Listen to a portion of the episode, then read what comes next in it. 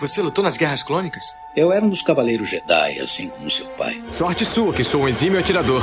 Ele era o melhor piloto estelar desta galáxia. Com toda essa habilidade que você diz que tem, essa aterrissagem foi péssima. E um guerreiro astucioso. E cadê o seu sabre de luz? Ele foi tirado da minha mão. Por uma pedra? É, por uma pedra. Deve estar por aqui em algum lugar. Que desculpa esfarrapada, hein? E era um bom amigo. Pode me ajudar aqui se quiser, tá, mestre? Eu não. Estou me divertindo muito. Por mais de mil gerações, os Cavaleiros Jedi foram os guardiães da paz e da justiça na Velha República. Nessa guerra, um perigo existe de perdermos quem somos. Antes da Era das Trevas, antes do Império. Forte você é com o lado sombrio, jovem, mas não tão forte. Tô com um pressentimento muito ruim. Os Jedi são todos tão inconsequentes. Só os melhores. Ah, mas se não é a mulher careca. Ah, mas se não é a nojentinha e insignificante mascote do Skywalker. Você está ouvindo CaminoCast do site castwars.com.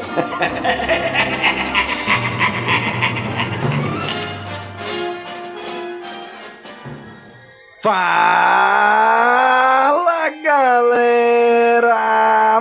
um Caminocast começando. Aqui é Domingos e voltamos hoje para finalizar, comentar o último episódio da série do Bião.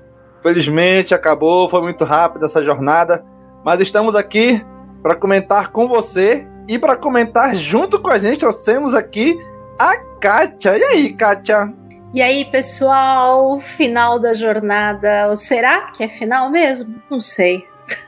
Hum, será? E tá aqui com a gente também, que acompanhou, foi toda essa jornada junto com a gente aqui, a Bruna. E aí, Bruna? Boa noite. Ah, acabou tão triste, só seis, passou tão rápido. cinco, né? Porque o primeiro foi junto, e dois foi junto, foi cinco semanas tão boas. Exatamente. Poxa, a vida foi tão rápido. Foi. e para fechar hoje, trouxemos aqui o nosso convidado mais que especial, nosso amigo que já é da casa, o Vebes. E aí, Vebes? Honrado, meu querido Domingos, honrado. Primeiro porque a gente sabe o quanto CaminoCast barra Cast Wars é, é o nosso né, é, guia espiritual das gravações, dos podcasts. então, é, ter, fazer parte desse, desse time do lado das meninas que são incríveis por natureza quando a gente ouve os podcasts e, pô, tô do lado delas, são geniais, assim. Cara, sem palavras, cara. É, um, é muitos hello there's, assim, de felicidade. Muito bem, gente. Então, pra gente começar, se você, cara amigo ouvinte, está nos ouvindo pelo podcast, saiba que a gente gravou todos esses episódios em live. E aqui na live já temos aqui nosso amigo o Ellison dando um hello there e dando um boa noite pra galera. Temos aqui também o Vinícius, nosso padrinho, né, junto com Ellison, dizendo Olá você, Kenobi Vanucci. 2022. Bruno Chassotti, também nosso padrinho, dando um hello there. Gregory Leão também dando um boa noite, galera. Augusto Ganzé também nosso padrinho, dando um boa noite. O Rico, olha aí, rapaz, Rico Roquete. Boa noite, galera. É, então já temos aí muita gente aqui acompanhando a gente aqui pela live. Queremos agradecer vocês que estão aqui nos acompanhando pela live. É, obrigado. E vamos agora comentar sobre a parte 6, que foi o episódio final repleto de ação como diz o, a descrição do Disney Plus, né? Vamos falar sobre este episódio agora. Não, sem chance! Você não pode me deixar aqui! Sou eu quem Vader quer. Se eu for, ele vai me seguir. Não vou deixar você ir! Leia, por favor. Peraí, mas e o plano de todos nós ficarmos juntos? Broken precisa de mais tempo para consertar a nave. Isso vai dar mais tempo a ele. Vocês passaram 10 anos protegendo o Jedi. Essa é a minha chance de retribuir o favor. Mas estamos tão perto. Broken, sabe que esse plano faz sentido. A gente precisa de Vou você. dar o tempo que precisam. Vocês têm que tirar essas pessoas daqui. Vocês são o futuro. Todos são o futuro. São vocês que têm que sobreviver. Não! Leia! Eu acho que ela precisa de espaço. Você tem então... que prometer que vai levá-la para casa, Raja.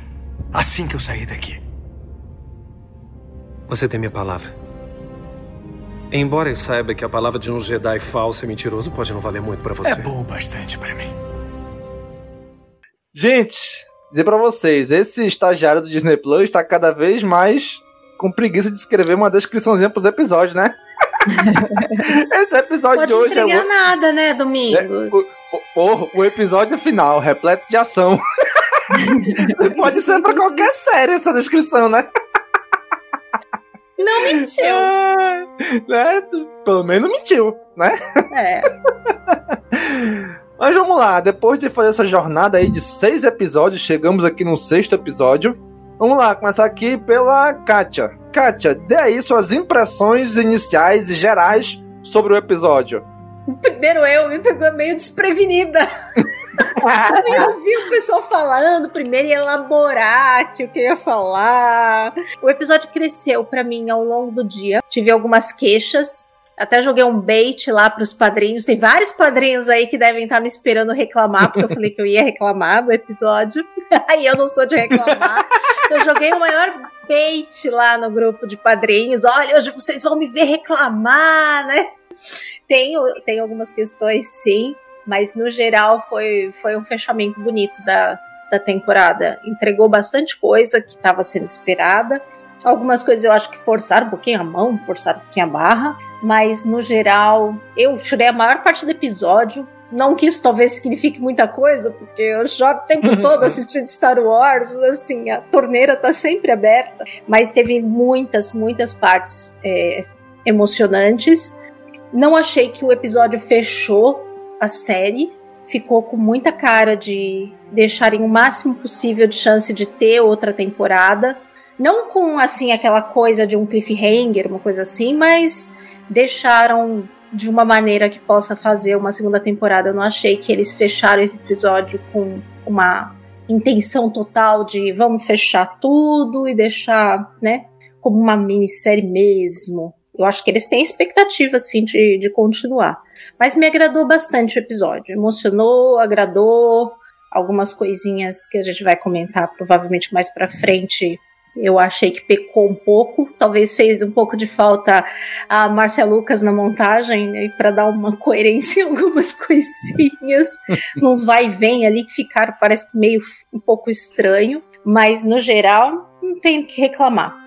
A verdade é sim, acho que para o conteúdo valer a pena, não precisa ele todo ser incrível e épico. Foi uma jornada com muita coisa boa e já é super, super válido. Muito bem, olha aí. Aqui o Vinícius dizendo que o dia que a Kátia reclamar de Star Wars é pra fechar a Lucasfilm. Ai, cara, pior que eu sou que nem a Kátia, você não gosta de reclamar, porque eu acho que quanto mais a gente reclama, pior fica, entendeu? Mas assim, eu gostei muito do episódio, pra ser sincera, eu tentei ver ele assim com olhos de fã e não ver as coisas ruins. Mas eu gostei muito do episódio, me trouxe muita emoção mesmo. Algumas coisas ali achei bem legal de analisar e li fazer ligação com os filmes ou com as séries e tal, achei bem legal. Algumas coisas poderiam ter sido melhores, esperava mais de alguns pontos, claro, né? Como ser humano sempre tem expectativa. Mas eu gostei muito do episódio. Gostei, principalmente, né, do temperinho que foi aquela luta. Mas olha, eu adorei, assim, nesse sentido. Enfim, sou suspeita, cara. Eu não reclamo também. Eu gosto, assim, pra mim tudo tá bom. Tendo, tá ótimo. Tendo Star Wars, eu tô feliz. Cara, tivemos aqui também né, o comentário do Rico Roquette, dizendo que ele comentou todos os episódios junto com a gente, ouvindo os podcasts. Faço isso com vários podcasts também. O Augusto Ganzé dizendo que esse foi o episódio mais emocionante de todas as séries de Star Wars. Simplesmente sensacional. Tiago Cândido, também nosso padrinho, disse aí: opa, vou conseguir acompanhar ao vivo. Boa noite, povo. Boa noite, Tiago. E o Bruno Chassotti, Kathleen Kane não estava brincando quando falou que era o rematch do século. E aí, agora quero ouvir a opinião do nosso amigo Vebs. O que, que achou, Vebs? As impressões gerais deste episódio. Cara, é, é engraçado o como a gente está numa fase de transição. Né? A gente passou por muito tempo trabalhando com as sensações que Star Wars trazia para nós em duas horas de projeção numa sala escura de cinema. E fracionar isso semanalmente num formato que, para para pensar, demorou mais de 45 anos para se chegar ao ponto de ter algum trabalho semanal de Star Wars na TV. Coisa que George Lucas sempre tentou, sempre temeu. Oh, foi testando ali um pouco nas animações, né? Aí a primeira que acabou meio que abrindo um pouco as portas disso foi ali o Mandalorian. Aí a gente tem agora aqui a nossa é, primeira grande série de personagem é, do que a gente chama de altar sagrado, né? É, na verdade, segundo, né? O Boba é o primeiro, mas aí a gente lembra que Boba é um spin-off de The Mandalorian. O que me lembra quando Boba Fett acabou virando um, um spin-off de The Mandalorian foi na minha época de crescer com punk e amar o Studios é. e, o, e o Iggy Pop. E aí, de repente, eu me vi numa situação onde vi que o Iggy Pop abriu um show do Metallica. Aí eu falo assim, cara, pela ordem das coisas, era Metallica que deveria abrir pro Iggy Pop, né? Mas Metallica chegou numa grandiosidade que daí pôde chamar o velho enrugado lá para cantar no começo do show. Ou a mesma coisa quando eu vi Moody Honey abrindo pra Pearl Falei, cara, mas peraí, o próprio Pearl reverencia Moody Honey. Então, tem umas coisas engraçadas nisso, mas acontece, né? O, o Boba Fett virou um spin-off de, de Mandalorian. E o Kenobi, como eu posso dizer, é a sensação de ver algo 100% assim George Lucas, onde eu achava que até então a única pessoa que entendia o modus operandi de George Lucas era o Filoni e um pouco Favreau, e deu para ver que a Show conseguiu entender o que, que é do Lucas sem deixar de pôr a assinatura que ela põe nas obras dela. Seja uhum. Mr. Robert, Man on a High Castle, seja Jessica Jones, né? É algo narrativamente assim que eu posso dizer merecido, eu falo isso nos grupos, né? Mas que não foi a forma mais espetacular para mostrar, porque você reduzir a grandiosidade e a ambição do cinema ao nicho de TV é, é um reducionismo muito grande. Então, acaba que a série de cinema ela fica soltando lampejos da grandiosidade que o cinema poderia oferecer. Percebe? Então, a sensação ela é maior do que o mérito narrativo se a gente pensar isso numa estrutura racional. É assim que funciona, né? Muito bem, cara. Gente, a gente começou esse episódio com a perseguição do Vader, né, no destroyer dele, perseguindo os fugitivos. E eu achei tão legal a estética que eles usaram pro Star Destroyer, que é muito trilogia clássica, aquele Star Destroyer gigante na tela. E na verdade parece que ele é um brinquedo que tá parado e estão filmando com a câmera muito perto, para parecer que é grande. Né? Aquelas técnicas que eles usavam lá na trilogia clássica. E aqui ficou muito, muito parecido. E eu achei tão legal essa referência visual que eles deram. E aí eu queria perguntar de vocês, começar agora pela Bruna, o que, que achou de toda aquela parte da perseguição, dos fugitivos, o plano do Obi-Wan, vão, vão pra cá, vocês vão pra lá, a Leia chorando, não, não me deixa! O Hulken dizendo que vai voltar, que tá só começando, e aí? Bruna, o que, que você achou de toda essa parte inicial aí da, da perseguição aos fugitivos?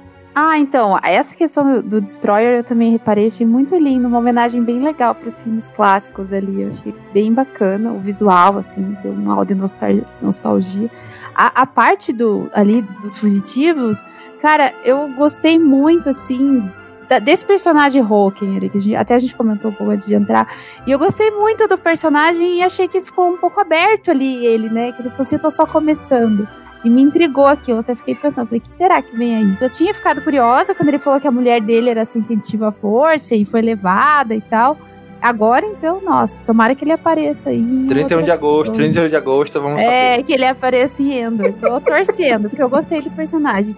A Leia, gente, a Leia é aquela caixinha, assim, que você quer. Aquela menininha que quer pôr numa caixinha que dá vontade de trazer pra casa, assim, tão fofinha, né? E ao mesmo tempo ela tem um temperamento, assim, de se impor e, e consegue ser fofa. então, assim, é difícil uma criança ser assim, mas é eu gostei muito daquela parte e do Obi-Wan também falar, né? Olha, vocês protegeram os Jedi por 10 anos, agora tá na hora de eu proteger vocês. Claro que a gente sabe que ali eu, eu acredito que ele tinha um misto, né? Entre realmente proteger as pessoas, que é né, a missão do Jedi, e também aquela questão de querer resolver o, o, problema, não o problema, né, mas aquele impasse com, com o Vader ali. Até o próprio Hawking pesca, pesca isso, né? E uma parte uhum. muito legal que eu achei foi aquele lá, pseudo Jedi, o Jedi Tabajara lá. Raja. Eu achei muito legal. Ele fala: Não, será que você acredita? Se é que você pode acreditar na palavra, né, de um falso Jedi mentiroso. Uhum. Ele não é suficiente pra mim. Eu achei muito legal aquela parte. O cara, por mais que ele tenha, né, os problemas dele, ele levou a Leia efetivamente, pelo menos é o que a gente supõe, né? Sim. E se mostrou ser uma pessoa que realmente queria fazer o bem, né? Eu gostei muito dessa parte. Achei que começou legal. De um jeito assim, não só ação, mas aquela uma pitadinha de emoção. Particularmente eu gosto. Tudo bem. E aí, Vebs, o que, que tu achou dessa parte inicial aí, essas referências visuais, da trilogia clássica? A minha cabeça ela sempre vai um pouco além, né, quando eu começo a pensar essas coisas. Então, carrega, como a Bruna disse, né, essa homenagem aos filmes clássicos, homenagem ao episódio 8, essa coisa da covardia da, do, do, império militar, do, do, do, império no episódio 4, em cima da Tantive atirando, uhum. ou da, da, da, First Order em cima do que sobrou atirando, né? Então, existe um abuso nisso que vai causar uma reação em cadeia nos sobreviventes daquela situação, que podem vir a se tornar fator multiplicativos da Aliança Rebelde posteriormente, que eu acho muito legal.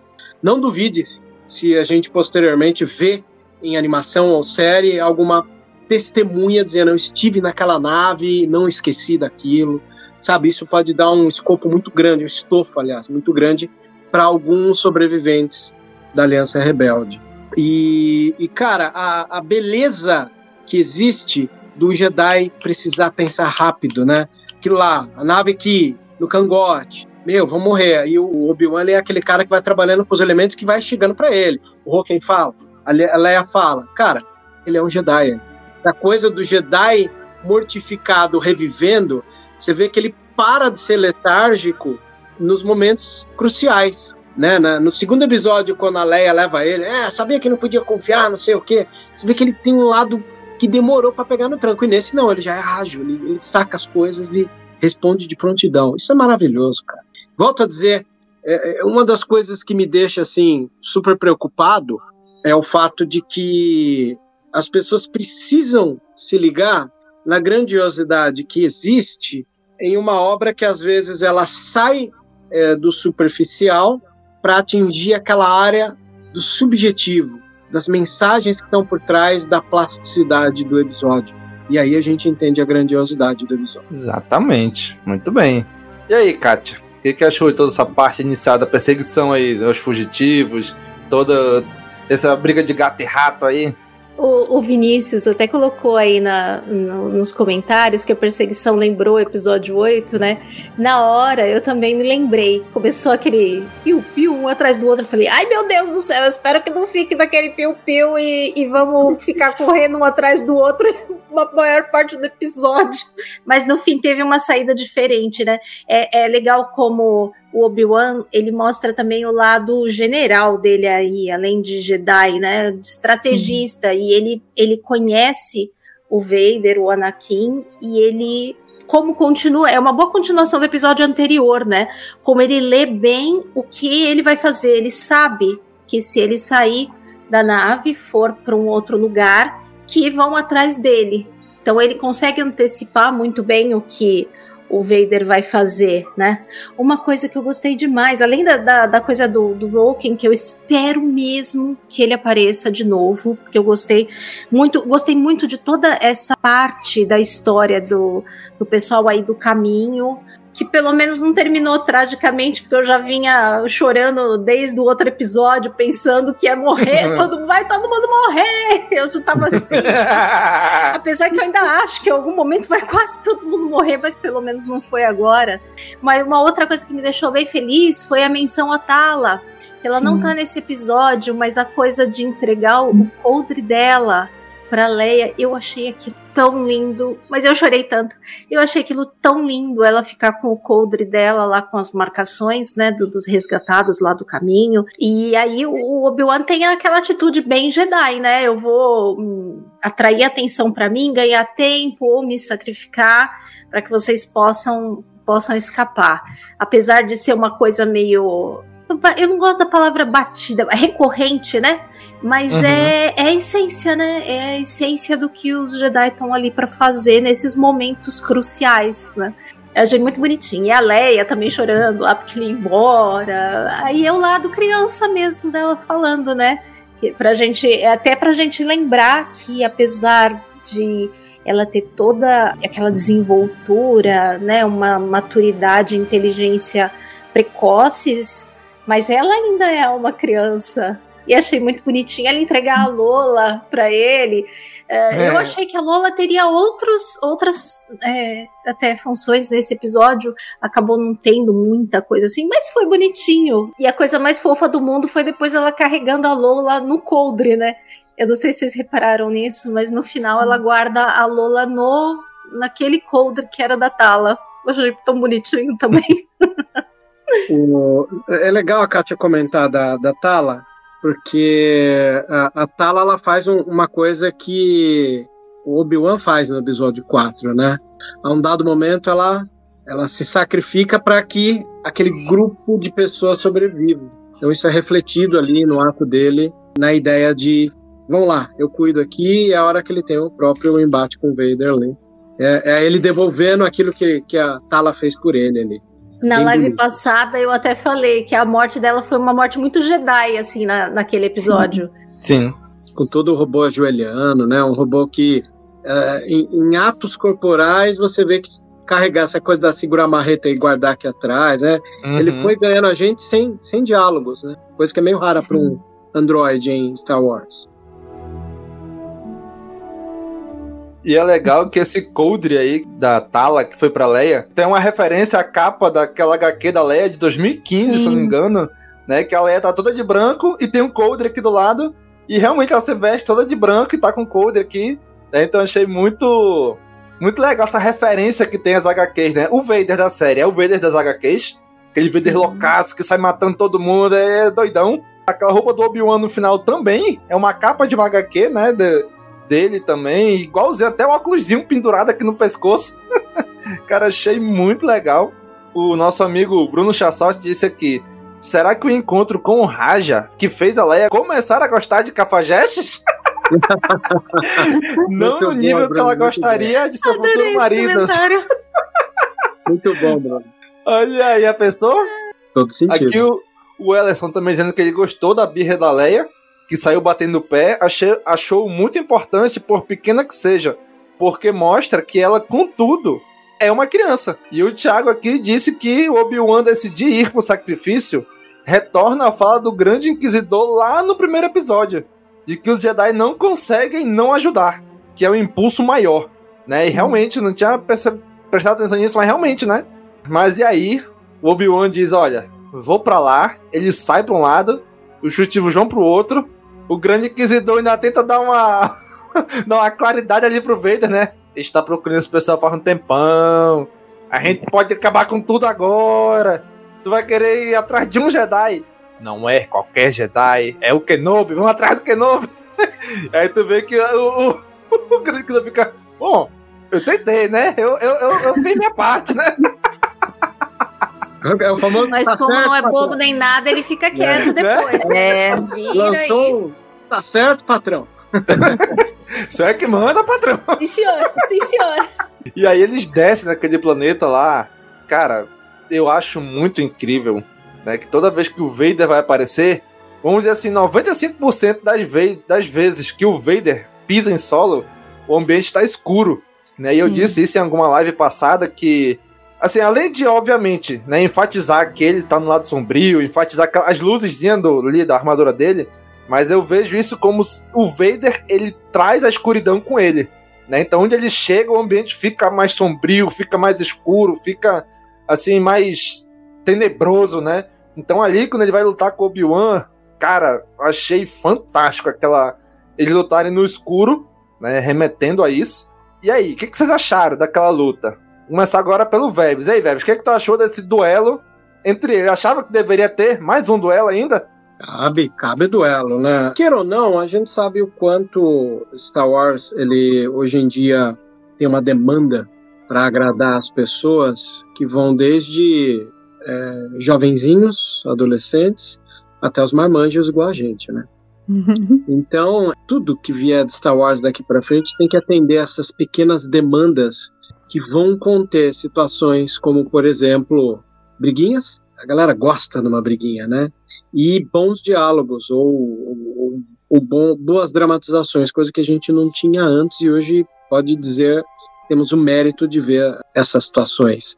Então, para mim, é magnífico pensar o quanto ficou bonita a luta pelos significados que ela carrega, porque o tempo inteiro ela tem essa questão meio JJ, né? Da, do brilho vermelho do, no rosto do Vader, o brilho azul, as coisas ditas durante a batalha, durante a luta, percebe? E principalmente é, o quanto existia muito mais do que a discussão corporal ali. Existia mais uma noção de conceitos se encontrando. Né? Quando você tinha um plano geral que estava um lado o Vader, um lado o Kenobi, quase que imitando um duelo ao Sol, no caso a Lua, ficou belíssimo de você retirar esses significados que tem. O, o capítulo engrandece a gente nisso, né? Eu até fico meio preocupado porque eu não quero estragar o prazer das meninas também falarem. Então eu meio que na linha do pênalti eu quero que vocês batam, senão eu, eu, eu fico elocubrando aqui, estrago até o que vocês podem chegar.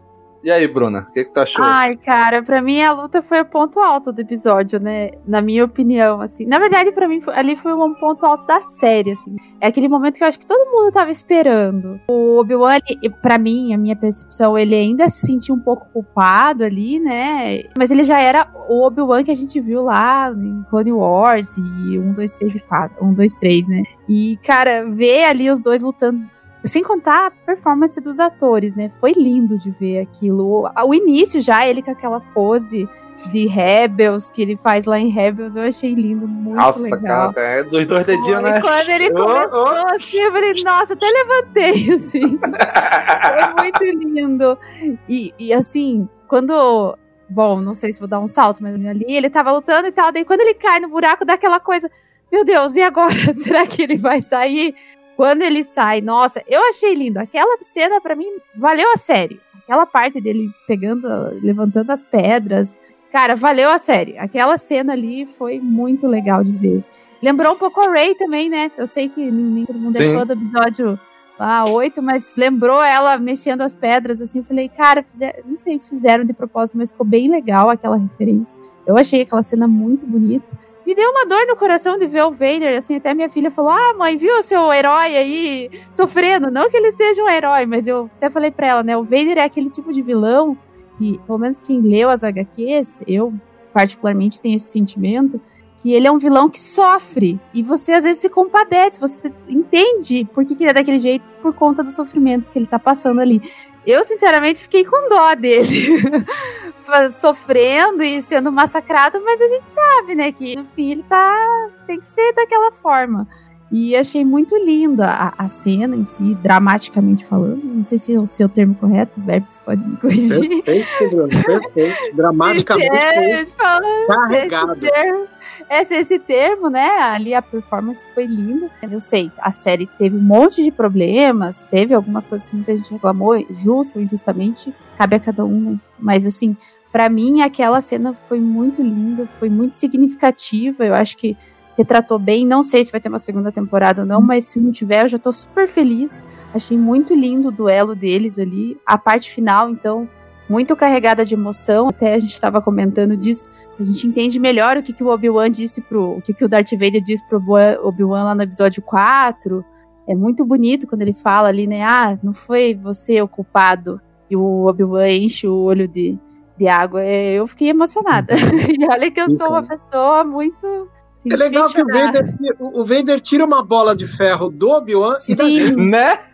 Exatamente. Uhum. Eu achei, eu não vou falar mais, senão a Kátia não. Deixar um pouco pra ela falar. Gente, eu né? sempre falo demais. Vocês podem. Eu vou sempre arrumar o que falar. Nem se preocupe. não se preocupe. A gente teve. Ei, ei, ei, Kátia, teve você comentário do Augusto Ganzer que a gente teve um momento high ground na luta, né? Que o, o Vader jogou o Vion lá embaixo né? E aí o, é. o Elas disse que pensou que o Vader ia meter essa. Cara, mas né? dá a levar a entender. A gente vive tanto no mundo dos memes de Star Wars que a hora que a câmera fez um ângulo baixo com o Vader lá em cima, você fala, ah, mano, não. né? Não, né? É que o que o Michel Paulino falou, né? Que o Vader ia falar: olha, eu tenho terreno alto, e Obi-Wan, você tá subestimando o meu poder. Engraçado que nessa isso, parte, né? que o Obi-Wan tá lá embaixo, cheio de pedra, né? Eu tava assistindo com meu filho de manhã cedo. Aí ele falou assim: pai, agora o Obi-Wan vai voltar que nem o Goku virando Super Saiyajin.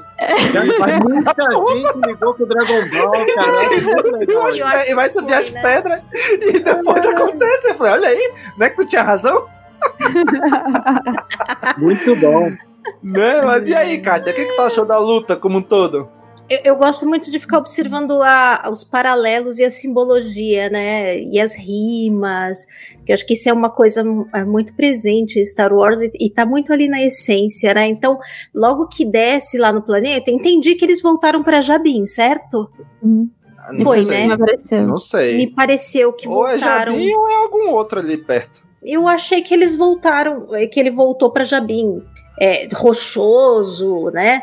Então eu fiquei observando ali o planeta. Eu achei legal a escolha de cenário, porque eles já lutaram na lava, né? Lutaram dentro de nave. Então eh, tem lutas em, em cenários muito variados, né? Se tem lá na sequel na água.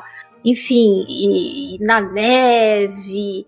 Eu achei interessante essa escolha de ser ali num planeta rochoso, cheio de pedra, porque me parece uma coisa assim, um lugar bem morto, seco. Sim. Como é a relação desolado, deles, né? Morta já, ah, desgastada, quebrada. Tudo ali é muito quebrado. né? E, e tem momentos de fotografia muito bonitos em toda essa, essa cena né, as partes escuras, aquela lua atrás. Até minha menina mais nova estava assistindo comigo de manhã, ela notou a lua atrás bonita, sabe? Tem umas cenas muito lindas. E a luta em si, ela tem um- umas rimas com várias partes do episódio 6, da luta do flashback, eles lutando costa com costa, vários movimentos assim espelhados de, de lutas anteriores, uma coisa muito bonita mesmo. Mas uma das partes que mais me tocou foi realmente ver quando quebra, né, o, o capacete e fica intercalando, né, entre o Anakin e o Vader e misturando a voz. Eu acho uma coisa interessante, até isso me remete ao Kylo Ren também depois, como é, em Star Wars eu passo um pouco pano para alguns personagens de lado sombrio e Uhum. alguns até relacionamentos que as pessoas desenvolvem com eles, porque me dá a impressão que meio que a pessoa ela sofre meio que uma cisão quando ela vira pro lado sombrio, ela meio que se torna uma outra pessoa. E, e eles falam isso bastante, né? Que o Anakin morreu e existe o Vader, mesmo lá depois quando a gente tem o Kylo Ren, né? Meio que o Ben Solo morreu e, e depois de certa forma ele volta, né? E Uhum. o Kylo Ren morre ali simbolicamente. Então é um, é um negócio que eu acho interessante essa simbologia que eles fazem. É como se houvesse uma dualidade e uma persona oprime e termina, acaba com a outra, né? Especialmente quando ela tá no lado sombrio e aí não tem equilíbrio nenhum, então essa essa persona do lado sombrio ela assume ali meio que totalmente a, a, a pessoa. E eu achei muito bonito isso. E aí tem a coisa, né, de fazer o paralelo com a- quando ele luta com a soca e também quebra o capacete, Aham. é semelhante, né? E uma outra coisa que, que eu acho legal é a essa jornada de redenção do Vader.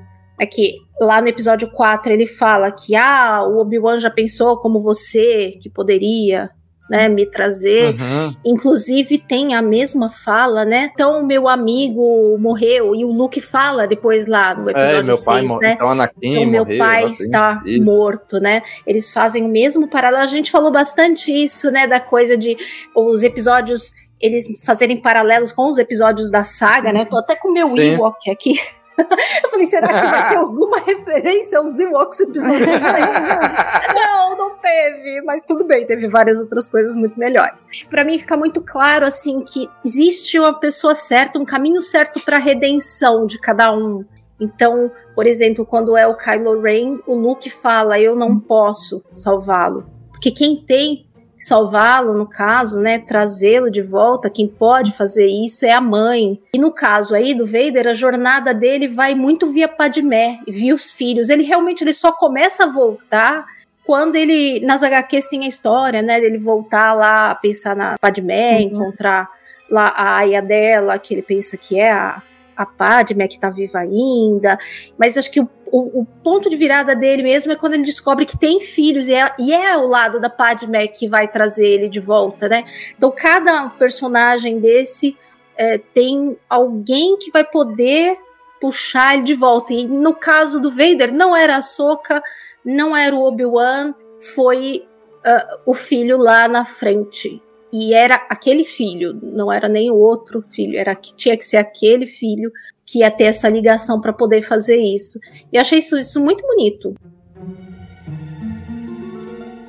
Teve um tweet uhum. do norte-americano que me chamou a atenção, que ele disse que em Rebels a Soka quebrou o lado esquerdo do capacete que vazou. Isso. O Ben quebrou o lado direito. Uhum. E o Luke tirou o El. Sim. Já que a Katia se liga nisso, tinha certeza que ela ia amar saber desse. E o Vader só volta quando sai o capacete todo, né? É. Sim. Foi uma parte, cada um tentou um lado, o outro tentou o outro lado e depois conseguiu. Ele conseguiu a unidade dos dois lados. Ai, que lindo! Bonito, né? Maravilhoso, né? É, muito, muito legal, muito legal. Eu sou péssima com lateralidade, nunca ia perceber que um quebrou o outro. Eu agora tô quebrando a minha cabeça que eu vou ter que procurar lá no, no Rebels e rever é, e é legal que, que quando o Luke tira o capacete do Vader lá no episódio 6, né?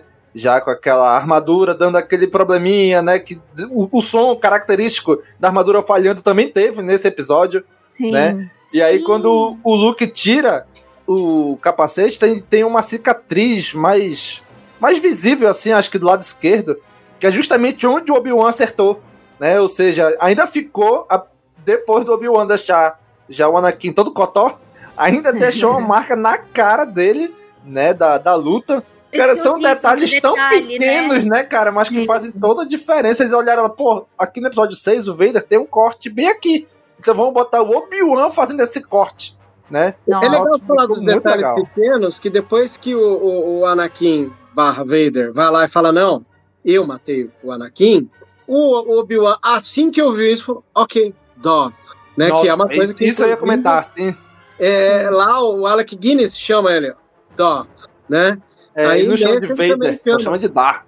Né, só Dart, porque assumiu. E é uma coisa muito me lembra, eu citei hoje num dos grupos que a gente convive, eu me lembro do Gandalf, quando chega sim. no, no Saruman, fala, uh -huh. tell me, friend, né, põe o aspas, Aí eu entrei, eu entendi esse, esse Dart quase como um tell me, friend, né? O adendo ali. Gostei demais disso. Né, eu, eu sempre achei estranho, né? Depois de ver a saga como um todo, né? Voltar ali numa Nova Esperança e ouvir o Obi-Wan, o Ben Kenobi chamando o Darth Vader só de Dart, eu achava, pô, ok, né? A gente sabe que na produção era Darth Vader, era, é, vamos dizer assim, era o nome dele, né? E chamar ele de Dart faz sentido, faz sentido na gravação. Depois de assistir a saga como um todo, eu achava estranho ele chamar de Dart e não de Vader, já que Dart são é o título de todos os Sith, né? Mas o que, que eu entendi depois deste episódio, né? De que ele falou assim, cara, realmente, tu se afundou, tu realmente, o Anakin realmente morreu, tu matou o Anakin e tu realmente virou um Sith. Então, qual é o nome Sith? É o Dart. Né? Então, Sim, tudo bem, vou te chamar a partir de né? agora de Dart. Tu é o Dart. É o, é o Sith. Não é mais o Jedi. O Jedi realmente morreu, realmente já era. Né? Tu mesmo tá dizendo que matou ele. E é, e é só numa fala, né? Você fala, tá bom, Dart. Aí vira de costa uhum. e vai. Ou seja, mas achei tão bonito isso no episódio, né? De ressignificar né, coisas que a série faz muito bem, né? Ressignificar várias falas, vários momentos da trilogia clássica, né? Então, é. essa parte na luta aí, onde fica intercalando a voz do Anakin, a voz do Vader, e eu fico imaginando como é que foi a mixagem disso, deve dar um trabalho danado de é. fazer isso, botar a voz do, do rei, a voz do, do James Earl Jones. Na dublagem também misturaram também a voz do Marco Jardim, né? Com a voz do, do cara lá que faz Vader, que eu esqueci o nome. Cara, eu, eu ficava assim, caraca, será que tá misturando mesmo a voz? Aí depois realmente tava, né? Cara, ficou incrível. E na hora, além do detalhe, né? Do, do reflexo do sabre azul, do sabre vermelho na cara dele, quando mudava a voz também. Cara, foi, foi incrível. Eu era do partido de que não deveria ter um novo duelo entre eles, além daquele lá que o Obi-Wan esfrega a cara, que o Vader esfrega a cara do Obi-Wan no, no, fogo. Mas, cara, foi, foi lindo demais esse, essa luta.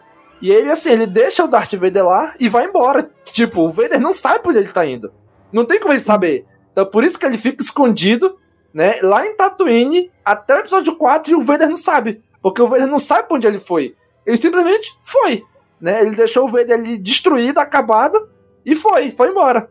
Você é, até um dia. Né? Tanto que é por isso que o Vader sabe que o Kenobi tá vivo. Em Rebels ele fala isso, no episódio 4 ele fala isso. Né? Então achei bem, bem legal todos esses pormenores que teve durante a luta, não só a luta em si, né? Que também achei bem coreografada, mas muito mais o significado de cada momento da luta ali, né? Isso que eu achei mais, mais bonito dessa, dessa série. Ainda mais ali o Obi-Wan. Além de jogar as pedras para cima, depois, como disse aqui o Augusto Ganzé, mais uma vez a força servindo para levantar pedras, né? E o Vinícius, que ser Jedi sempre foi sobre levantar pedras.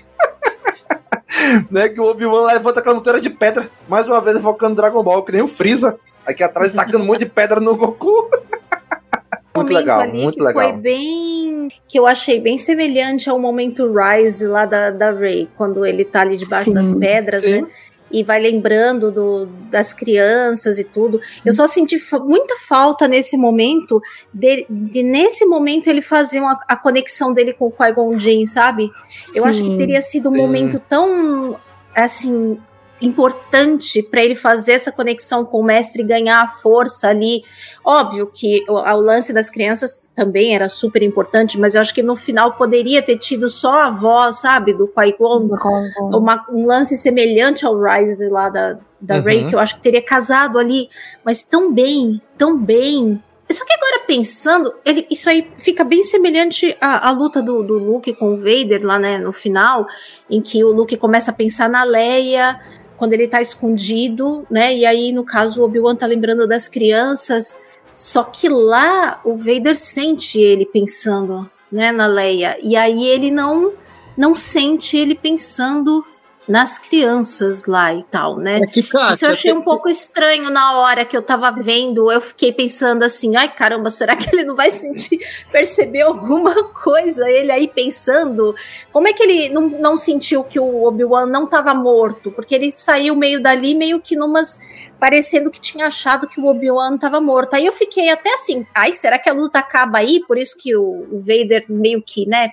Poderia estar achando que o Obi-Wan tá morto e não vai mais atrás dele.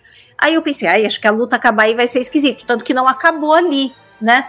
Mas isso eu achei um pouquinho estranho, dele não sentir tudo aquilo que o Obi-Wan, com certeza, intensamente estava sentindo lá embaixo. O que, que vocês acham? Eu, eu acho que o que você comentou é uma coisa que eu li bastante, mas é o momento que a gente coloca a nossa interferência do espectador naquilo que o Obi-Wan pensaria.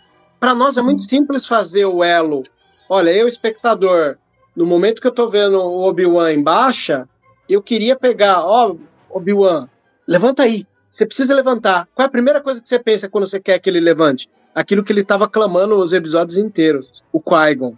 Mas lá, na mente do Obi-Wan, o que clamou mais, mas pouca gente se ligou, são essas crianças, né?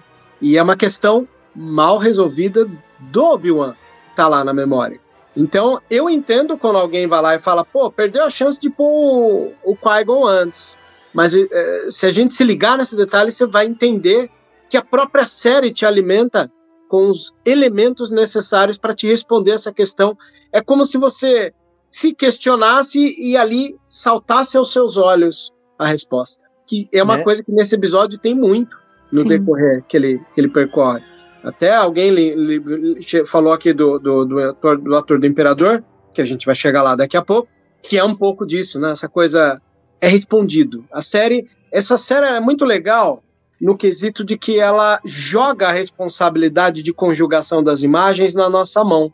E aí você vai entender o fã de Star Wars que está preparado para pegar os elementos para trabalhar e conjugar o que as imagens te joga para entender, ou o cara que recebeu na mão e fala não vou conjugar, eu quero uma coisa como Pronto. sempre foi dada pelas mãos do George Lucas de forma muito didática. Percebe? Então, essa série inteira joga elementos na nossa mão para a gente poder responder as grandes dúvidas que surgem ali mesmo no episódio. É muito interessante isso. Verdade. Cara, e essa parte aí do Palpatine aparecendo no final, né? Já, só pra fechar essa parte mais Obi-Wan e Vader, né? Que assim, o, o Palpatine final diz, cara, você tá tava em dúvida ali, né? Tu tá ainda meio dividido ali com teu passado Anakin e teu futuro Vader. E aí? Né? E aí ele fala, não, não, eu sirvo só você, mestre, não sei o quê. Então o Palpatine já deu uma chacoalhada nele ali, né? Que além do mais, eu achei muito estranho aquela maquiagem, que nem parecia o ator ali, né? O Ian Marquadid. Achei, eu falei, nossa, parece até que é meio que é digital. Acabei nem prestando atenção nos créditos se ele foi creditado lá, mas provavelmente foi. Ah. né? Mas, mas eu achei muito estranho. Eu falei, caraca, nem tá parecendo ele, Bem forçadão mesmo. né?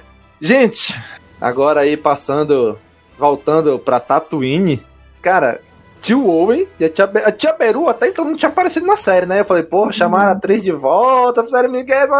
Porra, agora sim, tia Beru, porradeira das ruas aí, né? De Tatooine. O que, que vocês acharam daquela parte da. Que é o Riva começando. A Riva voltou pra Tatooine. Né, porque ela ouviu lá a mensagem do Bale falhando, né? Ah, Tatooine, crianças, menino, Owen, tal, vou lá, né? Ele só escutou, foi palavra-chave jogada pra ela, né? e aí ela entendeu, aí ela mandou um seu Rolando Lero, né? Captei vossa mensagem, ó amado Bale, e foi pra Tatooine. E aí, agora eu quero ouvir da Katia, que a Katia achou meio estranho esse teletransporte do Goku da, da Riva lá pra Tatooine, né? E aí, Katia, o que, que tu achou dessa parte da Riva, indo pra Tatooine, enfrentando ali o Owen e a Tia Beru? Olha, apesar de eu gostar demais da personagem da Riva, tem umas coisas um pouco estranhas assim na, na jornada dela, né? Tem uma- umas coisas muito inteligentes que ela faz e umas outras coisas meio burras também, assim. A, a personagem dá umas osciladas. Mas é aquela coisa, né? O pessoal do lado sombrio, na força do ódio, faz altas. é, enfim, faz umas coisas meio estúpidas mesmo, eu acho que por estar tão consumido que não, não pensa direito. É, depois eu fiquei pensando, né, como é que ela sobreviveu lá, conseguiu sair de lá. Porque uma coisa foi outros personagens que a gente viu, geralmente eles tiveram a ajuda de alguém, por exemplo, sei lá, a, a Fennec Shen toma aquele tiro na barriga, mas o Boba leva ela lá, né, pros mods e tal. Mas ela, ela já tinha alguma coisa ali, né? Porque ela já tinha passado aquilo, então ela já devia ter um implante, ela devia ter alguma coisa ali naquela barriga dela. Então, por mais que ela Uhum. tenha ficado muito prejudicada, talvez alguma coisa ali ainda tenha sobrado que desse algum suporte de vida para ela, meio precário, né? Achei inteligente que ela foi para lá nesse estado, meio morta, porque se ela não tivesse semi-morta, não tinha como eles darem conta dela, né? Não. Por mais assim que o Beru e a Owen tenham sido. Eu fiquei felizona de ver, porque eu tava ansiosíssima para ver aparecer a Beru e o Owen, como é que ia ser a participação deles e tudo, e adorei, achei muito legal.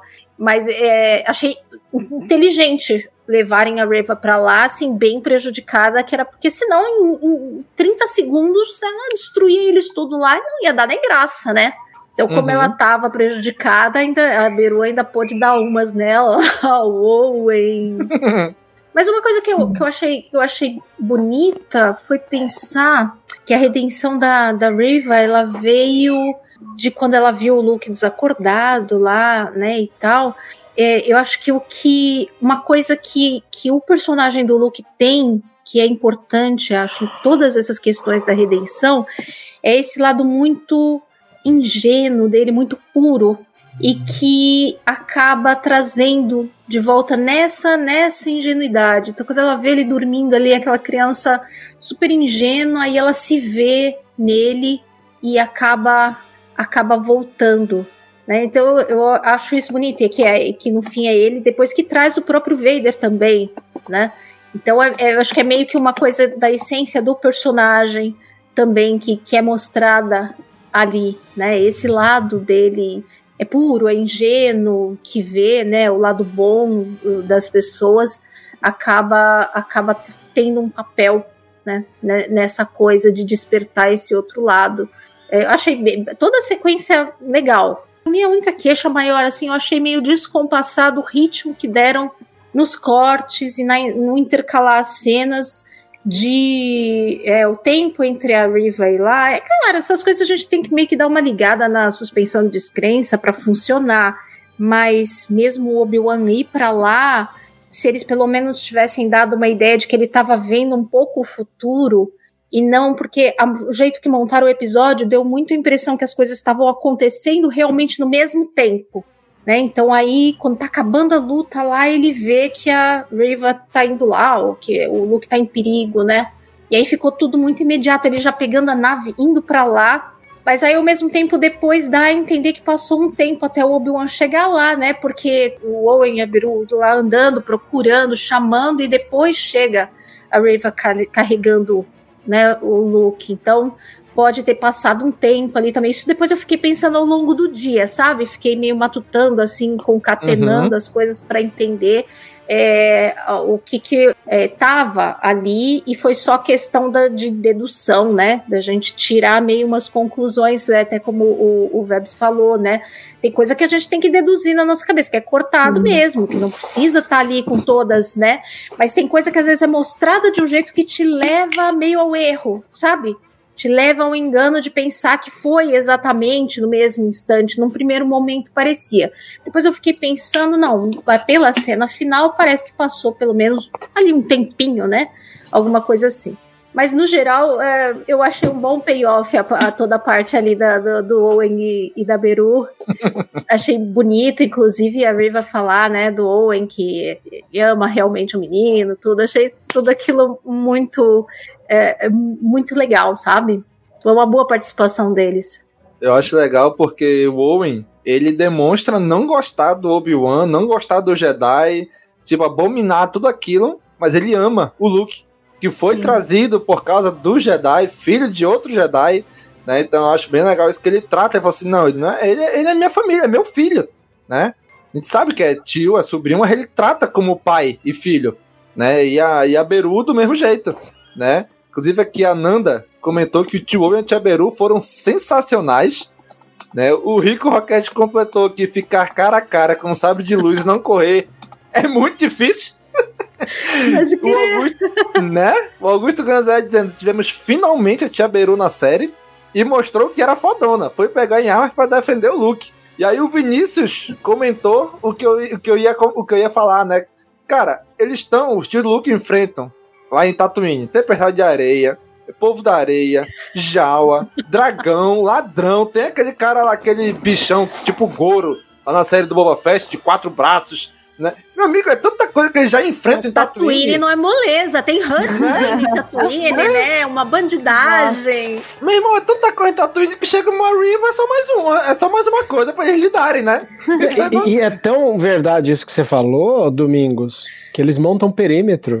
Você lembra sim, o diálogo sim. entre o tio Owen e a tia Vera? Não, monta o perímetro, não sei o quê. Os caras já tem até um lance de escala, Eles né? Pra quando ele perder no espaço. Inclusive, né? Ela, ela falava, não, a gente sabia que isso podia um dia acontecer, né? Sim. Então uhum. Então eles já tinham pensado sobre a isso. A arma tava escondida ali na parede, né? Ela puxa o negócio assim, tipo uma, um jarro. Um de um lado, outro do outro, aí sobe, o outro desce do outro lado, aí uhum. vai e vai na escada, aí vai na ponte, aí a, a Riva derruba ele. Meu amigo, eu achei sensacional a Tia Beru. Ela não deu uma porrada na River. Ela deu um tapa. Tapa de mão aberta. que é mais humilhante. Eu acho mais humilhante levar um tapa de mão aberta do que levar um soco na cara. E o Lucas escapou nessa hora. Cara, sensacional, sensacional. Achei o, incrível. O Marcelo da Cruz comentou em off aqui comigo, porque ele gosta muito da atriz da jovem da Tia Beru, né? E ele falou que essa atriz se envolveu com aquela seita da menina de Smallville. Não que ela tenha culminado na morte da, da, da, da criança, mas ela fez parte da seita. Eita, acordou quando isso aconteceu e saiu, ficou tão traumatizada que disseram que ela tá morando em Portugal para recomeçar a vida com o marido. Quase perdeu o cast ah, do, tá, da série. A, a, atriz mesmo, na vida real mesmo. A atriz é vida real. Ei, doido! É, essa questão da seita é contada no documentário da HBO que tem lá na, na Max que chama The Vol, V-O-W. Então, não, não queria deixar de trazer isso Eu, pro le- seu é, eu, le- eu lembro, lembro por alto essa história aí, né? Realmente, de uma, daquela que morreu, uma atriz lá, né? Foi, caraca, que loucura, meu irmão. Doideira. Mas e aí? Eu vou perguntar agora da Bruna. O que, que tu achou, Bruno, de- dessa parte aí em Tatooine, Ah, da, então. do, do, do Tio e Tchaberu porradeiros aí? Eu achei, assim, um lado mais filosófico, né, da história. Eu fiz um. Pensando aqui no episódio 4, né, que a gente vê ali o Luke tem um certo conflito com o tio Owen, né, e com a Uhum. tia Beru. E a gente entende o porquê que ele não queria. Por mais que o Luke fosse só um sobrinho, né, ele é pai dele. Até minha filha falou, né, ah, pai Sim. é quem cria e tal, né. E ele é pai do Luke, então a gente entende um pouquinho melhor porque que ele tinha aquele cuidado com o Luke no 4, né. E eu, eu achei muito assim, claro que a porradaria foi legal, né? Mas eu achei bonito ver isso, que realmente Sim. o Luke teve um pai, uma mãe, foi tanto o Luke quanto a Leia, eles tiveram uma família, né? Eles tiveram é, a figura paterna e materna, vamos dizer assim, né? E foi legal ver isso. A, a cena ali foi, foi um cuidado com ele, uma preocupação com ele, tanto da Tia Beru quanto do Owen. Eu achei bem bacana. E claro, né, que a parte deles dando uma, uma um caldo na, na Riva foi muito foi muito legal. E deu uma pressão, né, quando ela saiu correndo ali pra pegar o Luke, eu falei, ai meu Deus, e agora? E, mas assim, eu achei a cena bem legal, bem bacana. Também acho que foi um pouco. eh, deu aquela estranhada, nossa, mas será que ele já ia chegar lá agora, assim, ali no final? Então, automático, mas depois também digerir melhor essa história, né? Que realmente tem um delay ali, que a gente tem que Uhum. fazer essa dedução. Achei muito bacana a parte dela olhando ali o Luke, fazendo aquela reflexão, pensando. E achei bonito também quando ela volta com o Luke, eh, ele tá ali desacordado, né? E a Tia Biru começa a sofrer assim, ai meu Deus, ele morreu. Eu achei muito legal aquela parte, assim, Uhum. mostrou, né, que ali confirmou, não, ele é filho da Beru e do Owen. E daí a gente até entende o porquê que o Owen não queria que o Obi-Wan se aproximasse. Ele queria, o Luke era filho dele, eu não quero que você treine ele, eu não quero que ele seja um Jedi. Eu vou cuidar dele, ele é meu, vamos dizer assim, né? Uhum. A gente entende, eu pelo menos entendi um pouco melhor o porquê que ele não queria que o Luke fosse um Jedi, porque até porque agora ele tendo esse contato com a Riva, pra eles o Jedi não é uma coisa boa, né? O Jedi atrai muita atenção pra perto, né? É, exato, tipo, é aquela coisa assim, Atrai ai, é muito problema, perigo, né? É, muito perigo pra ele. Queira ou não queira, gente, assim, claro que nossa realidade é um pouco diferente, mas assim, ali é uma fazenda isolada, afastada, eles têm, eles lidam com o perigo o tempo todo, né? Que ele tava comentando Uhum. ali. Então, pra ele, ó, o Luke vai enfrentar, vai ser Jedi, não, é meu filho, não quero. E também a gente entende até a dor do Luke lá no episódio 4, quando ele volta e os pais, né, estão queimados lá, que o Império queima a casa deles, queima o Owen e a Tia Beru. A gente consegue entender um pouco melhor por que, ele sofria tanto, porque realmente foram os pais dele. Eu achei bem legal essa ligação. Hum, tem um comentário aqui do Bruno Chassotti que eu concordo.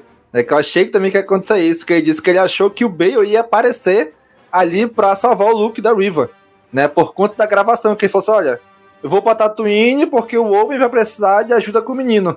Eu falei, eita, vai Eu já tava esperando a qualquer momento chegar o Bale ali, ou chegar aquele soldado dele ali, lá de, de Alderan, pra ajudar, né? Mas não, não, não foi isso, foi muito mais legal Tia Beruti Owen né? E aí, Vebs, o que, que tu achou dessa parte aí todinha do, do da Tia Beruti Owen protegendo o Luke? Eu gosto demais dessa cena. Era um- uma base que a gente não tinha, né? Porque até então a gente só tinha o tio Owen super ranzinza, né? Nos primeiros episódios da série, eu sou muito fã de quando a Riva tenta intimidar e ele fica sem baixar a bola pra ela. Eu acho Uhum. aquilo maravilhoso. Esse ator, quando ele apareceu no episódio 2, O Ataque dos Clones, eu achei que ia ser tipo aqueles atores que fazem uma ponta. Então, ele, ele Aham. tem atuado em filmes de máfia, bem legal. Então ele, ele segura um texto muito bem. Ele segurou, né? Ele segurou a ação, inclusive. Eu não, não esperava isso. Tal qual como a Kátia, eu também acredito que essa série, dentro da ideia de você conjugar as coisas da imagem, ela trabalha muito com a ideia do fora-tela. Então você tem que construir algumas coisas que acontecem na série do que está fora da tela. Você tem que abstrair né, muita coisa. Aí entra a minha compreensão da Kátia e eu endosso o que ela disse. São partes da fragilidade da série, quando joga demais para nossa responsabilidade em trabalhar uma narrativa fora tela. Acho que lá na, no áudio do, da nossa conversa de WhatsApp hoje, eu não lembro se foi você, sobre quando o tio dá um tiro de balestra no, no Kylo Ren, e o Kylo Ren ele tem um pequeno ato corporal no episódio 7, que é ficar dando burro uhum. aqui para parar a dor.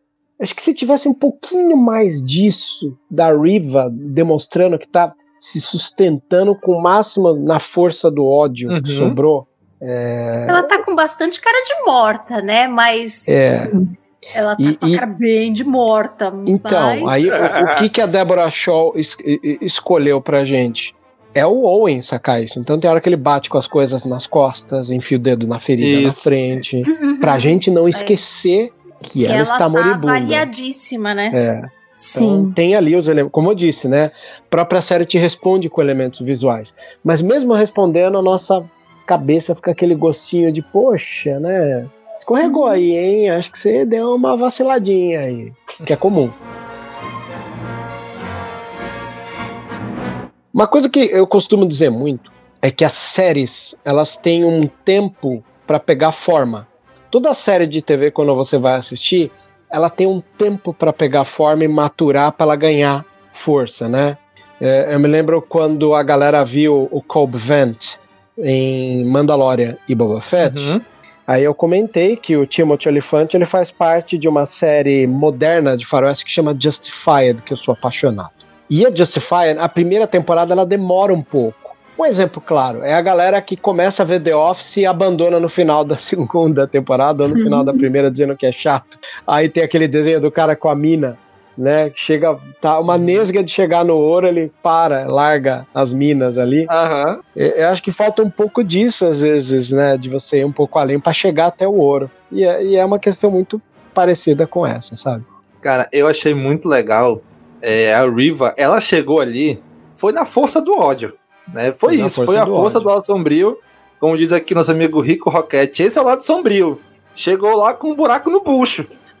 Ela só botou um paninho em cima ali pra cobrir, pra não entrar poeira.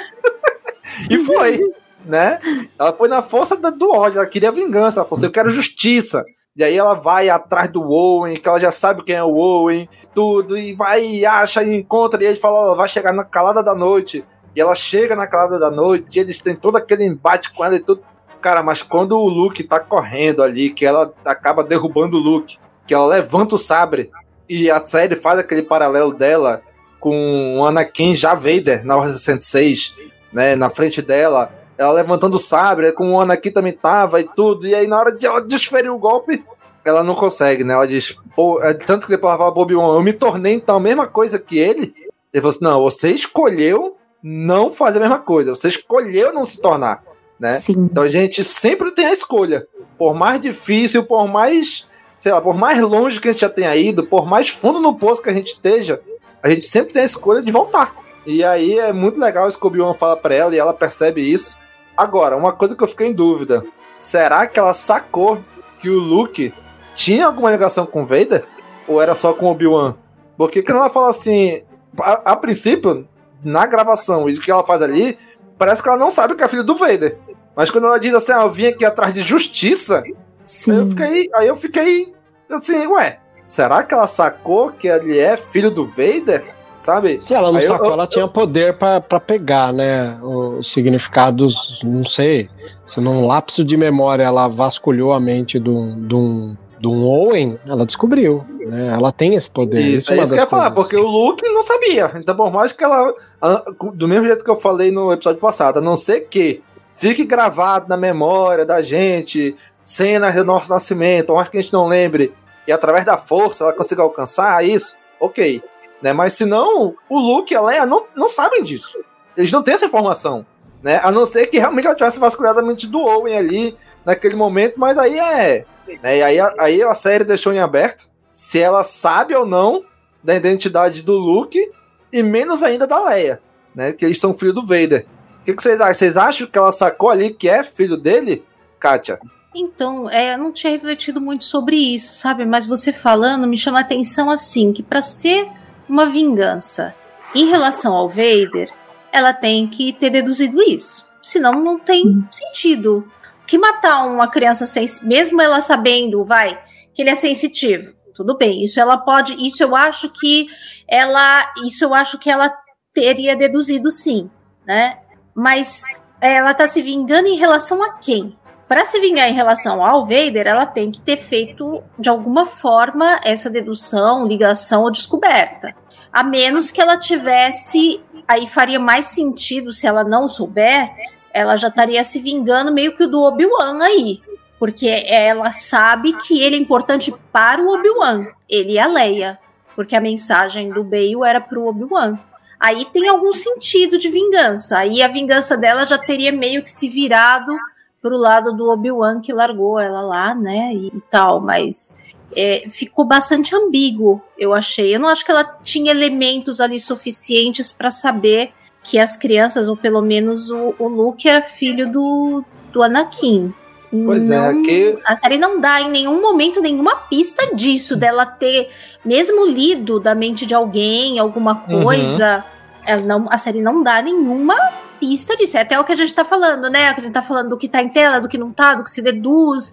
Mas eu acho que nem como muitas outras coisas, a série dá muita pista, né? Toda coisa da Riva foi bem construída ao longo da série, assim, com pistas né, do passado dela, pistas de que ela já tinha sido ferida, pistas de que tinha alguma coisa estranha por trás. É, o Ellison aqui, por exemplo, ele comentou que pra ele, ela sacou que eles eram filho do Vader e que ele acha que por tudo que rolou foi por dedução mesmo, né? Não Sim. foi a lida a mente de alguém. Já o Rico Rocket, né? Ele, ele acha que a vingança contra o Obi-Wan por ter usado ela no episódio 5 da série, né?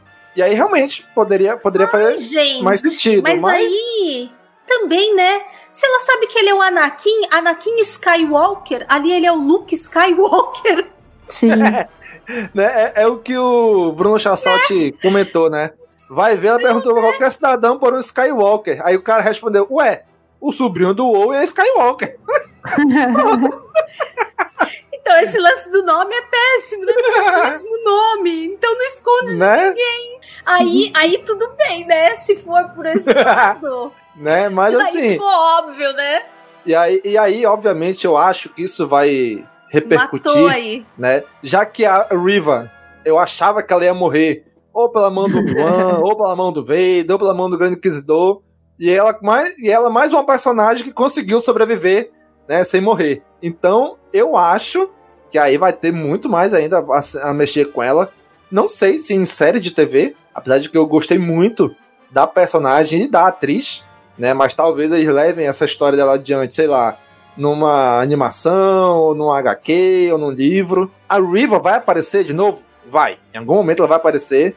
Eu não sei, seria muito surpreendente se ela estivesse em Endor, já ajudando agora a rebelião, né? Eu acho que não, eu acho que ela não estará. Mas seria muito surpreendente se a gente já visse ela agora lá. E End- e Endor se passa o quê? Uns 5, 7 anos depois dessa série do Obi-Wan, mais ou menos por aí.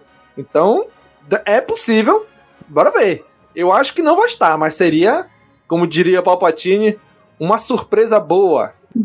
De verdade. Gente, é isso. A Riva teve a redenção dela. Ali, agora vamos saber por que caminhos ela vai seguir. E aquele finalzinho, aquele Hello There. O que vocês acharam do final da série ali, do Hello There e da aparição mega rápida de Qui-Gon? Bruna, o que, que você achou, Bruna? Ai, assim, o Hello There foi muito legal, né? Eu assistindo dublado, tô, ai, muito estranho isso. Daí eu voltei legendado. Cara, foi muito legal.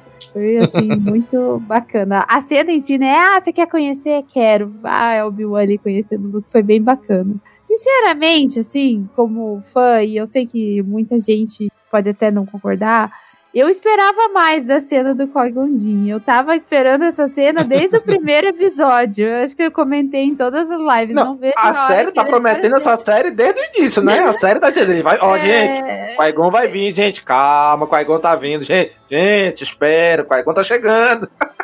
Ah, então, eu queria muito ver. Eu achei que foi pouco, assim. Foi legal, ele, o que ele falou pro, pro Obi-Wan foi bacana, foi. Eu tava aqui, você que não quer me ver, porque você não conseguia me, se conectar comigo, né? Uhum. Foi bacana o que ele disse. Mas eu queria ter visto mais. Ou talvez de uma forma diferente. Até a Kátia falou: ah, lá nas pedras teria sido legal. Teria, teria sido muito bacana. Mas talvez ele não sei se encaixaria e tal. Eu até falei que eu gostaria de ver lá, mas analisando bem, não sei se teria ficado tão perfeito, né? Mas ali no final eu queria ter visto mais. Sinceramente, eu queria ter um pouquinho mais. Se eles fizerem uma segunda temporada e ele participar, eu já fico feliz. Mas assim, valeu, né? Pelo menos a gente não uhum. ficou sem. Exatamente. E aí, Vebs, o que, que tu achou daquela cena final dele com o Luke, depois dele com o Qui-Gon? Cara, meu Jedi favorito. Então, eu tava muito ansioso para que isso acontecesse. E como eu sou um cara que tento trabalhar com uma ideia mais simplista, eu jurava para vocês que acreditava que ele apareceria só em voz no final. Eu já tava começando a achar isso, ó. É, essa coisa do, do, da voz final e no último momento da série. Uma, aí entra esse espírito cristão nosso de achar que o, o Qui-Gon só responderia a ele é, no sossego do quarto dele. Uhum. Né? Tem um pouco dessa mentalidade cristã nossa de achar que os personagens vão se revelar no momento mais íntimo, assim. E não é, né? Ele tava lá, embaixo do sol e tudo, assim. Então, funcionou. Eu acho que, assim, não é como merecia, mas ele funcionou muito bem, né? Uhum. E aí, Caixa, o que, que tu achou desse finalzinho aí? Anticlimático. eu queria que tivesse sido num momento de conexão assim significativa, sabe? Que tivesse tido um peso em algum momento é, ou que fosse num sentido assim de num momento de completar a missão dele que o Yoda deu, dele conectar com o Qui-Gon. Gostei do que ele falou, né, de que ele não estava pronto para ver e aí agora ele estava uhum. pronto, reconectado e aí ele viu isso. Eu achei muito, muito legal mesmo.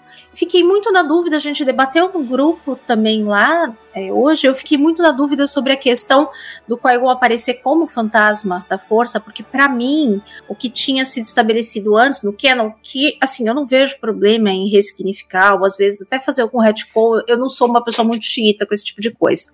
Mas eu tinha dúvida se eu que não sabia direito, ou se eles estavam modificando um pouco isso mesmo, porque eu tinha para mim que o Qui-Gon, ele tinha deixado num ponto de conhecimento, de passar sobre essa questão da força, dessa conexão por voz, que o Obi-Wan só teria feito essa conexão com ele ouvindo, que ele não teria, que nenhum momento teria ainda aparecido um fantasma mesmo da força corpóreo ali, né, digamos assim, do Qui-Gon.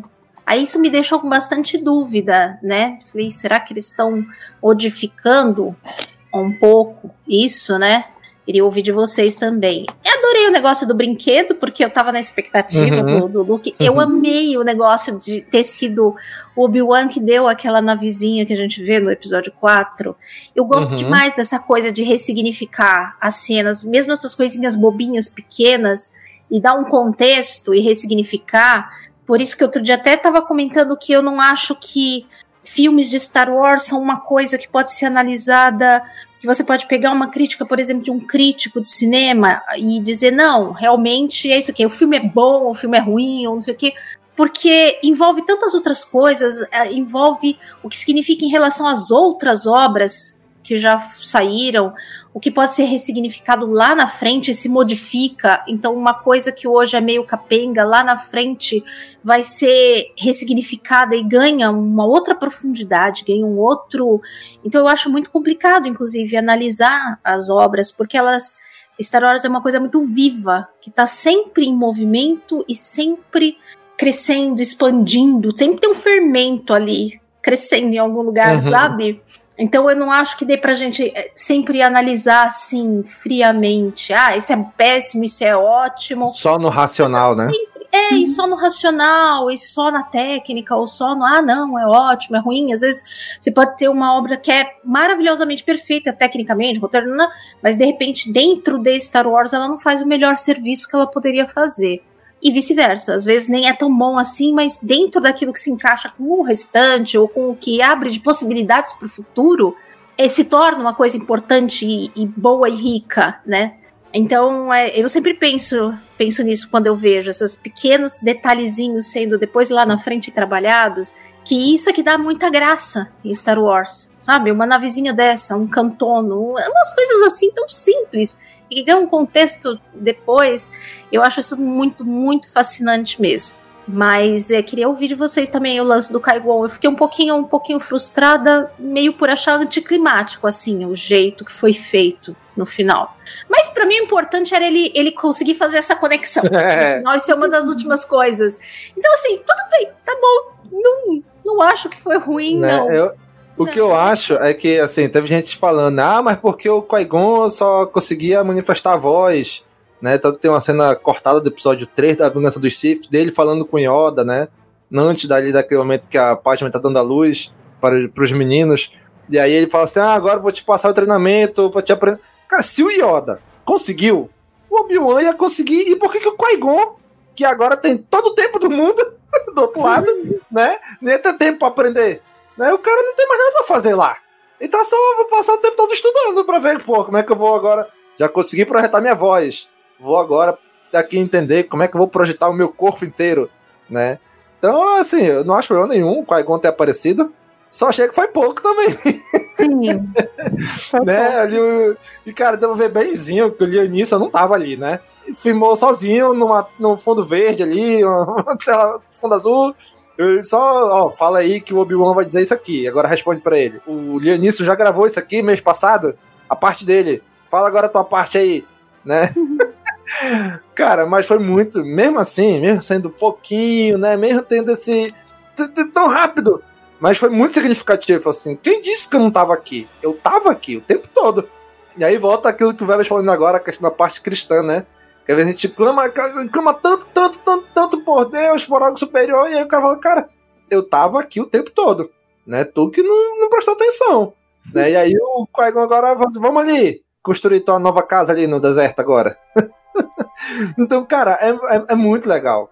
Né? Foi muito legal. Foi pouco, foi, mas foi muito significativo. Embora a gente tenha sempre a nossa mente voltada para Star Wars numa lógica canônica, para profissionais de cinema, eles vão pôr o que na balança?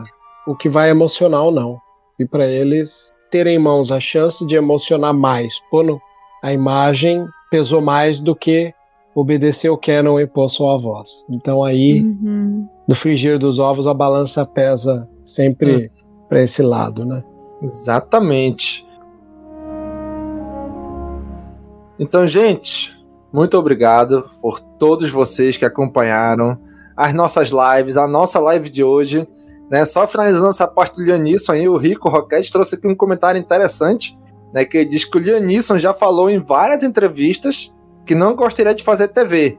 Né? Ele tem meio que um preconceito com TV. Então ele Ai. acha que, que conseguiram convencer ele a fazer, cara. Grava só uma cena aqui. Eu já vi isso também, verdade. verdade. Né? Também Pode ter isso, porque é Star Wars, que ele ama Star Wars, ele sempre falou. Né, que ele... no dia que o George Lucas assinou lá a venda pra Disney, no dia seguinte o Leonid já tá dizendo, gente, tô aqui, tô disponível, só me chamar, hein? só mandar um zap que eu vou. Mas, gente, é. obrigado por todos vocês que nos acompanharam aqui na live. Por você, cara amigo ouvinte, que está no, nos ouvindo pelo podcast. Queremos agradecer a todos que fizeram essa jornada junto com a gente. Queremos agradecer hoje em especial ao nosso amigo Vebes por estar aqui com a gente. Faça aí, Vebes, seu jabás. Queria agradecer a oportunidade aqui com vocês. Pedir para que vocês vejam as notícias na Sociedade Jedi. É um site todo baseado em informar o fã na mídia mais antiga possível, a mídia lida né? A gente não tem nenhum youtuber famoso nem nada, mas a gente tem muito orgulho de correr com as notícias que é passadas todas por um crivo ali de, de, de como eu posso dizer, de, de, matérias boas mesmo, né? A gente sabe, seleciona o que é, o que não é fake news. É, então, confiram. Sociedade Jedi é um site que, junto com o Jedi Center, está sempre correndo para que as pessoas estejam bem informadas. E ouçam aí o Vozes da Força é um podcast, não vou dizer que deixa de ser um filhote de Cast Wars Caminocast, porque é, né? Então a gente tem muita gratidão do, do quanto que, que essa, essa prática dos podcasts foi inflamada por todos vocês. É isso, sempre um prazer. Muito obrigado mais uma vez. Muito obrigado, Bruna, por fazer toda essa jornada com a gente Né? Ah, eu que agradeço.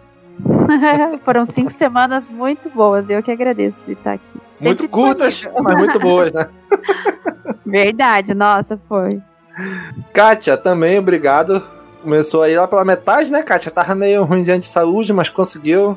Fizemos aqui um. Mandamos aquela cura pela força, né? Da Ray. Eu voltei, não foi na força do ódio, foi na força da força do amor. não foi na força do ódio. Não foi atingida na barriga, né? O pessoal do lado sombrio é tudo atingido na barriga, vocês repararam? Malcolm Aham. Gale, a Fênix toma um tiro na barriga, a, a, a Riva também é atingida na barriga, o, o Inquisidor. Então não atinjam na barriga quando você quiser matar alguém do lado sombrio. Essa é a conclusão que a gente chega. Certo? Mira em outro lugar, gente, não é verdade? Na cabeça, na cabeça.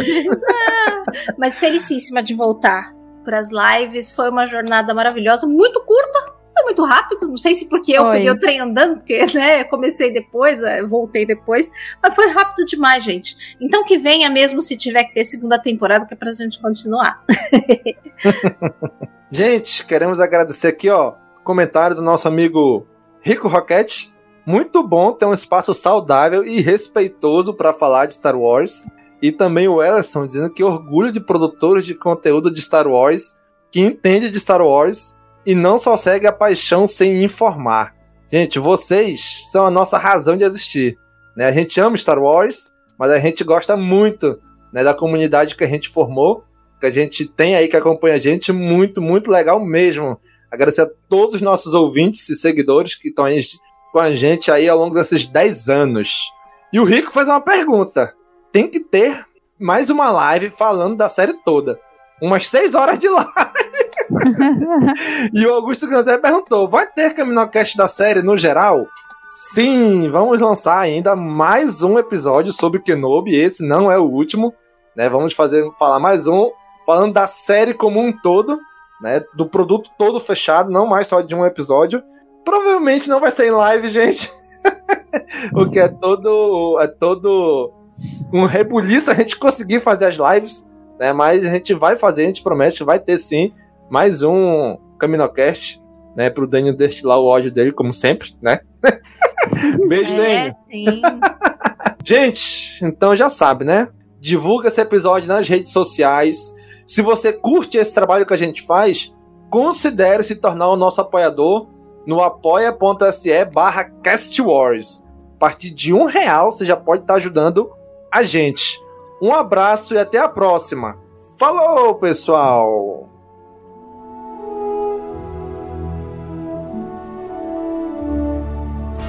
Esse podcast faz parte da Cast Wars Podcast Network.